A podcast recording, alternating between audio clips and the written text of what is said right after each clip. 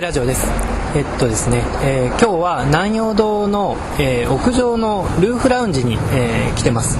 でここはですね、えーまあ、今日ここに南康弘さんがいらっしゃるんですけども、えー南康弘さんと、えー今村宗平さんと山本宗太郎さんの、えープロスペクター、えーという建築グループですよね、で、えー設計された南陽堂ルーフラウンジですね。はい。はい、えー形状をちょっと説明するのは難しいんですけども南陽堂の、はい、すごく気持ちのいい空間でで、まあ、ウッドデッキの真ん中にちょっとしたくぼみがあってそこで今日5人の人たち集まって収録をしてます。で今日はですね明治大学の准教授に去年から就任されたそうです。はい。えー青井明人さんに、えー来ていただいて1階でですね南陽堂の N, N プラススクールで、えー青井さんに、まあ、スライドレクチャーをしていただいたんですけれども、まあ、その延長で今日は、えー青井さんに建築研究者インタビューを、はい。えーさせていただくということで、まあ、収録をしたいと思います、は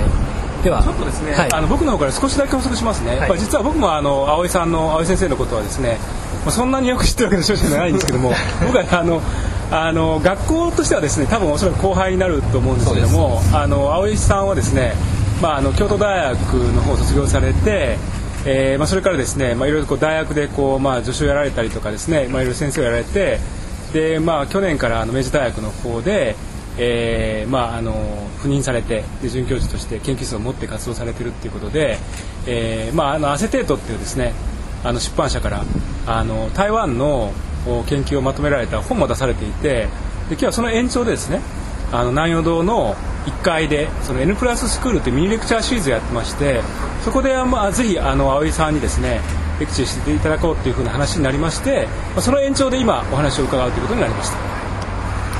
えっと今日ここにいる方々をちょっと紹介したいと思います。まず、えっとですね、ポム企画の、えー高木美恵さんに、えー来ていただいてます。じゃあちょっと一言だけ、はい、えー、葵さんは憧れの先輩でした。同じ,、はい、同じ京都大学ということですよね。そうですね。私が4回生の時に、えー、陰性で、当時は髪の毛が長かったんですけど、はい、それで、えーっとですね、えーっと僕、まあ、隣には、えー、ガジマ出版会の、えー、川尻さんに来ていただいてます。川尻さんから一言お願いします。川尻大輔さん。川尻です。えっと青井先生とはあのまああるお仕事をきっかけに、えー知り合ってから何度かやり取りさせていただいてますけども、ああのそれ以前から、えー先ほど南さんがおっしゃった商家1906年。をまとめられているっていうことはあのもちろん存じ上げてましたしそれをもちろん読んでもいたんですけれどもまたそれとまた全然別の筋で、えー私の先生が陣内秀信さんなんですけどもから、あのー青井先生の、まあ、レクチャーにを聞く機会があったというお話を聞きましてでその時に陣内先生の絶賛ぶりがすごかったんですよ。でこれはぜひ聞いておかなければということもあって内容堂でのレクチャーを今日あの聞いたんですけれども本当にまあ面白い内容で1時間半という時間も全く感じさせないあの興味深い内容でした。あの今日の、えー内容は非常に面白くてで、まあ、それをちょっとうまく簡単に予約することはできないんですけれども新しいこう都市論の可能性みたいなものを提示されていたような気がしてすごく深いものでした。で僕はその葵さんのお名前を拝見したのはやっぱりじもう10年ぐらい前になるんですよね。で多分京都系のあの建築のすごく熱い雑誌ってありましたよね。建築市長ですね。はいそこら辺でお名前を見かけしてそれから実は一度も会うことはなかったんですけれどもあのお名前だけは知っていて京都大学を卒業された後に、えー、と学信を取られていやその前にあの神戸芸術工科大学で助手を、えー5年間しまして、はい。でその後ちょっとまああの非常勤生活があったりとか、はい。のあの研究員やったりとかしてますけども、であの愛知県の人間環境大学という小さな大学でまた6年ほど教えてで昨年から明治大学という、はいそんな感じです。はい、そうですね。で、まああの今日のお話でもありましたけれども、えーまあ神戸で、えー助手をされている時から台湾に台湾の研究をされていてもう12年間ぐらい研究を、続けられていると。でその、まあ、研究成果を今日お話しいただいてるんですけれどもフィールドワークをしてであの、まあ、奥さんが台湾の方でいらっしゃる。で。そう。ですねはい。そうです。であの台湾の中で、えー台湾の現地の方にいろいろお話を、えー聞きながら、えーフィールドワークをされていてでおそらく、えーこういうフィールドワークは誰にもできないだろう都市都市のフィールドワークとして誰にもできないだろうというようなところまで、まあ、かなり踏み込んで、えーフィールドワークをされているという、まあ、その今日は成果をいろいろお話を聞かせていただいて非常に面白かったです。じゃあ僕はちょっと聞きますけども安倍さんがちょっとね繰り返しになりますけど、はい。あの台湾に、ええ。あのまあ、興味を持たれてね。そうですね。でその研究を始められるきっかけからまずちょっともう一回聞いてみてよろしいでしょうか？あはいはい。はい えっ、とじゃあですね今日 N プラススクールで言わなかったところまでちょっと含めてはい。少しお話をしたいと思うんですがもともと僕はあの、えー、不能習字、まあ、大学院進学してみたら不能習字研究室であったという感じだったわけなんですけどもえーっともともとはまああの西川浩二という別の先生の研究室だったんですがえー、30多分5人ぐらいというものすごい大所帯の研究室で。でそのうちの3分の1ぐらいが留学生だったように記憶しています。でその留学生の内訳は、えー台湾の方韓国の人それから中国、えーインドえーといったような人たち、まあ、アジアが多かったと思いますがで特に僕はあの台湾、韓国からの留学生の先輩、まあ、一回り年齢が違うような人たちとお話しするのが非常に面白くって。まあ、なんとなくあの日本の学生はそのアジアとの関係ほとんど知らない植民地支配のことも知らない、えーなんか日本は、えーホモジーニアスな文化だとなんとなく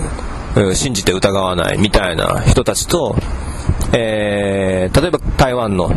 非常に魅力的な先輩がいたりとか韓国の非常に魅力的な先輩がいてそういう人たちと話をするとまあ、えー要するにまあ日本が植民地支配をしたことによって彼らの文化はハイブリッドになっているわけですね。でだからハイブリッドな文化っていうのが非常に当たり前だと。でその感覚で我々と話をする。それからま政治っていう問題についても非常に、えー当たり前のように議論ができるっていう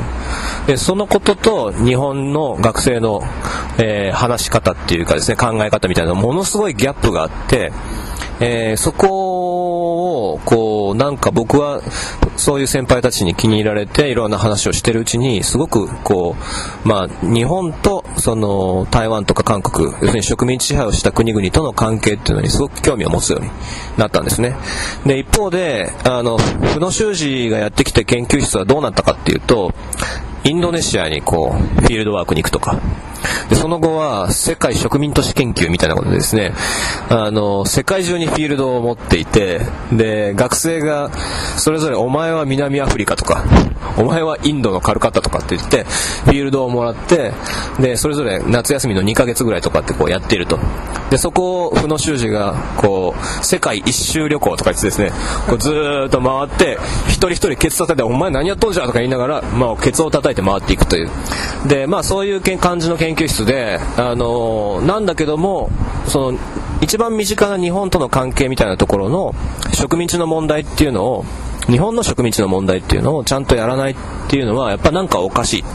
アジアアジアと言いながら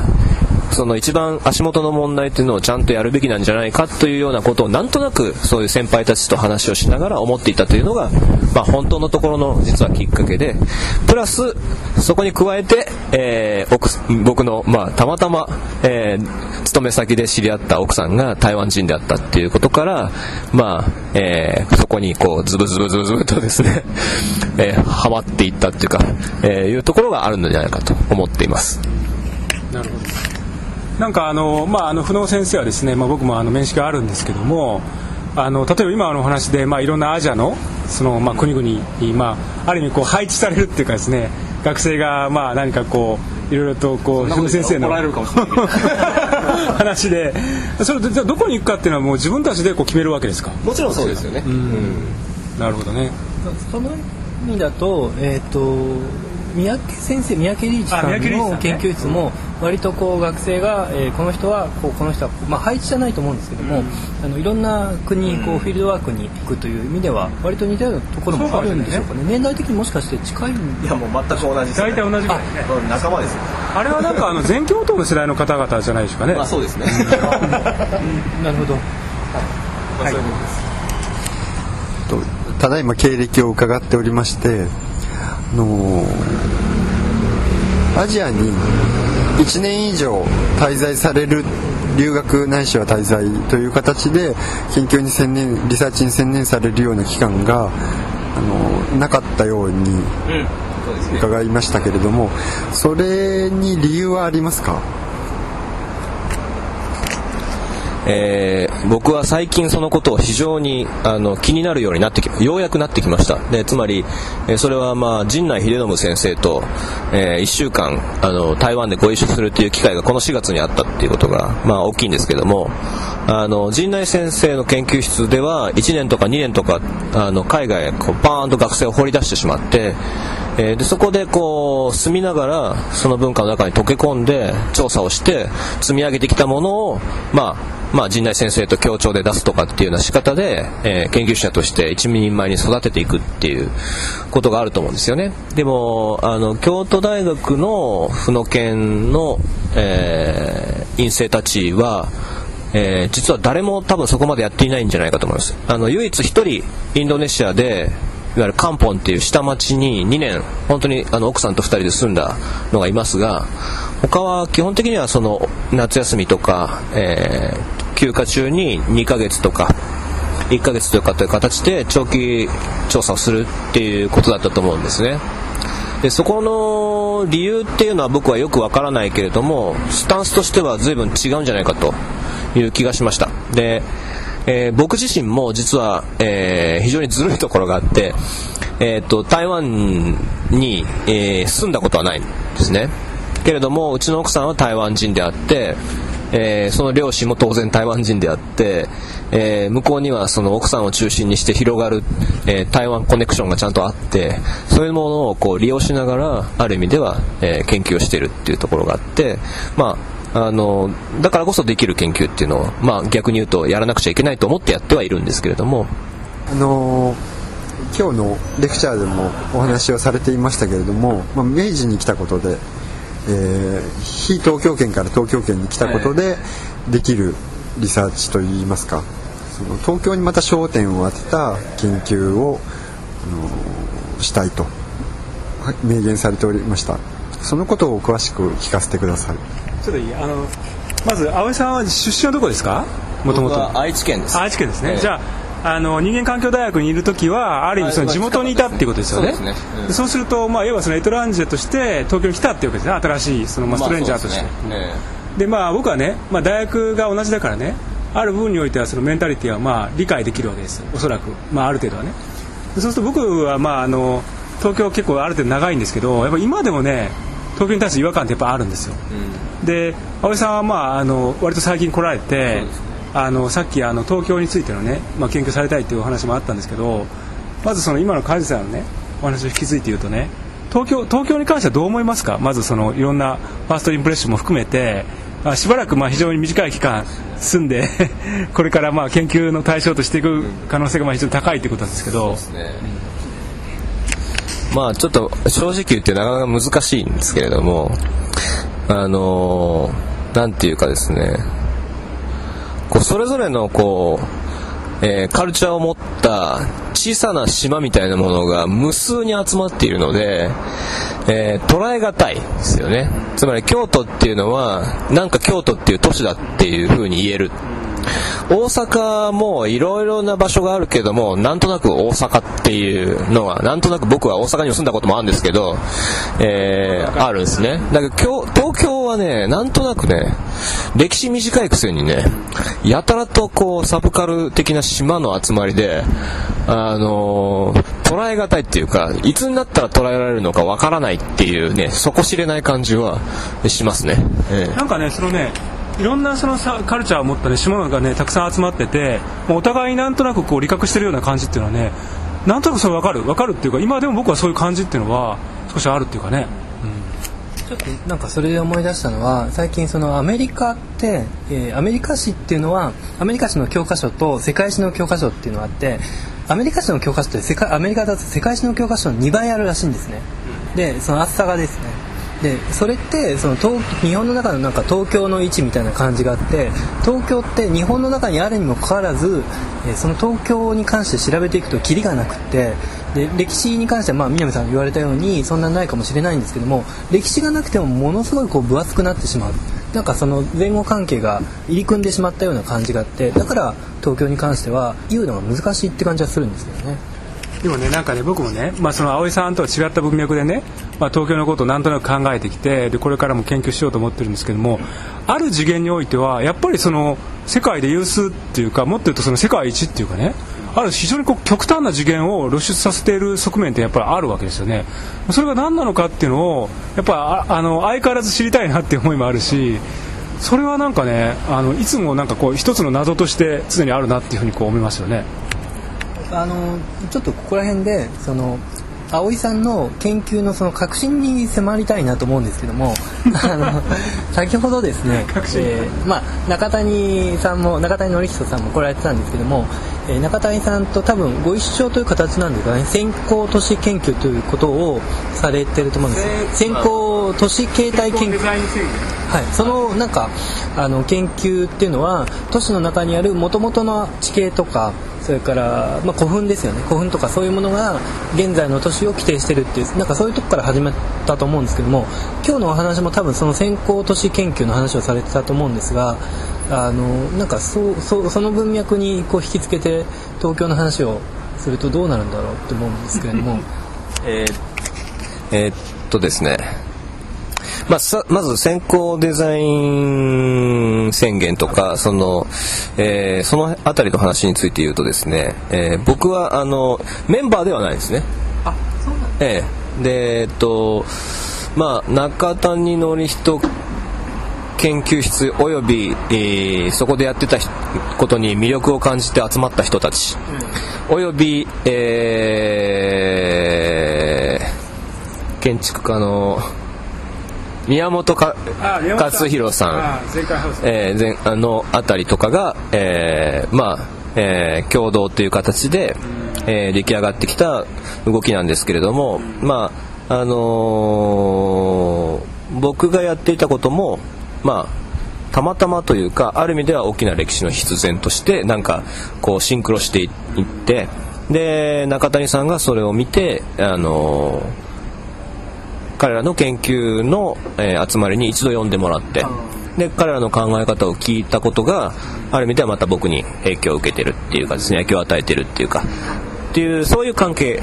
ですね。あのそあそうですか。じゃあまあちょっと誤解しちゃうかもしれないんですけども先行デザイン研究の話と今日のその葵さんの言われていた、えー都市が生きていてで、まあ、そこにいる人たちを利用しながらその都市を、えー進化させているみたいな話があってつまり都市を生き物として考えると。でその例えば町割りだとか、えー中庭だとかそういう組織は都市の細胞であると。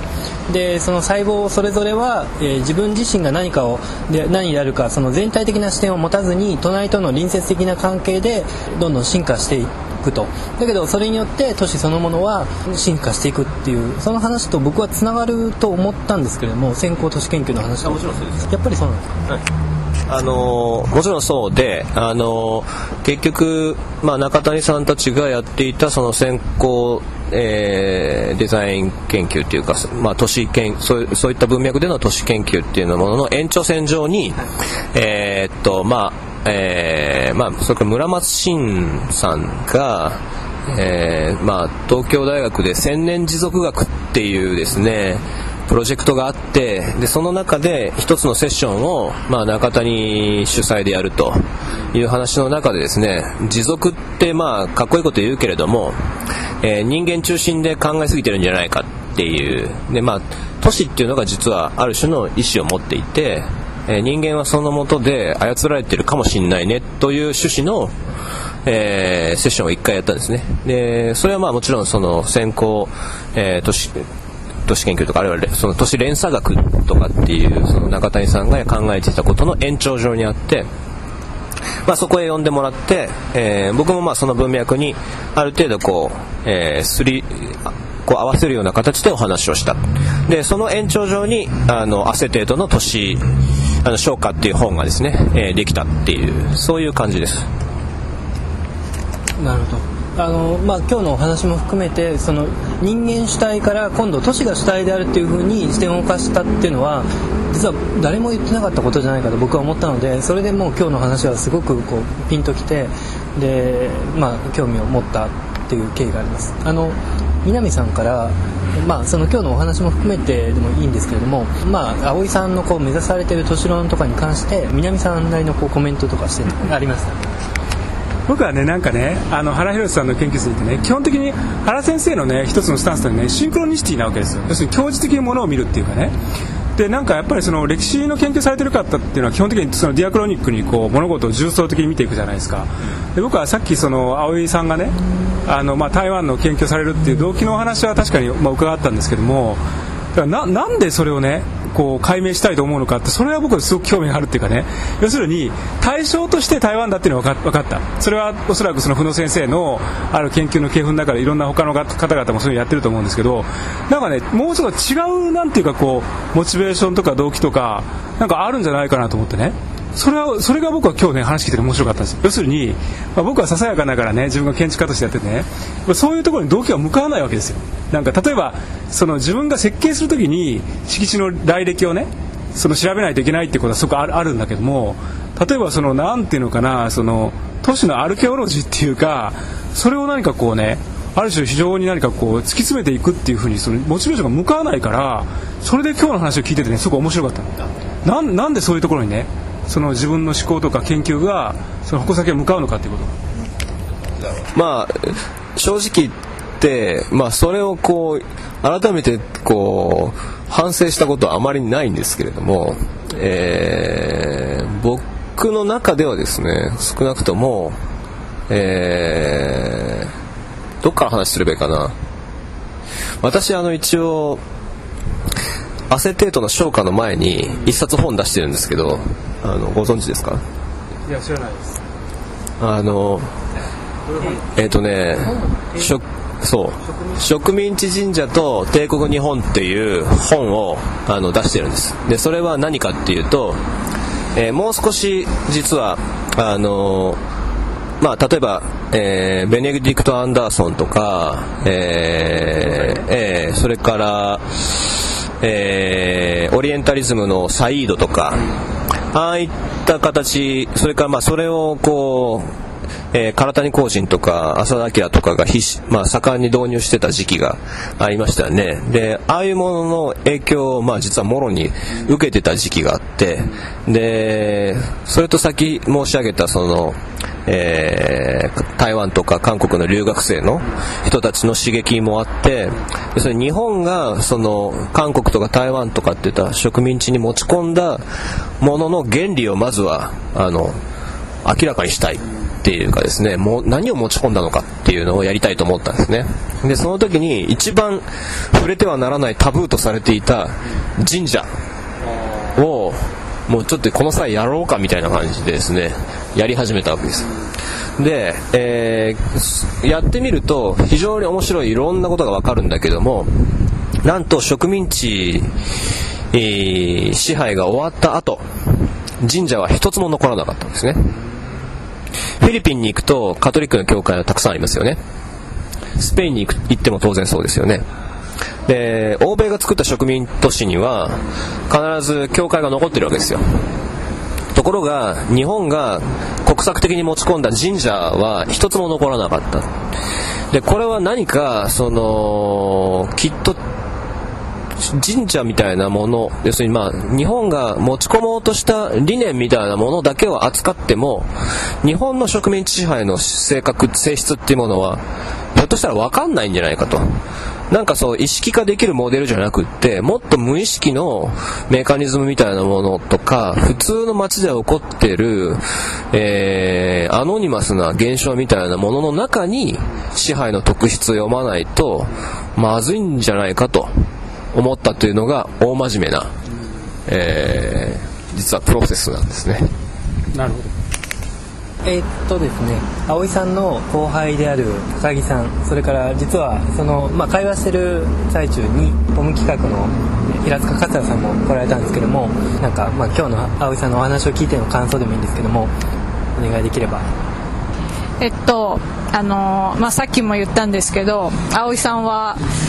私らの何個か分かんないけど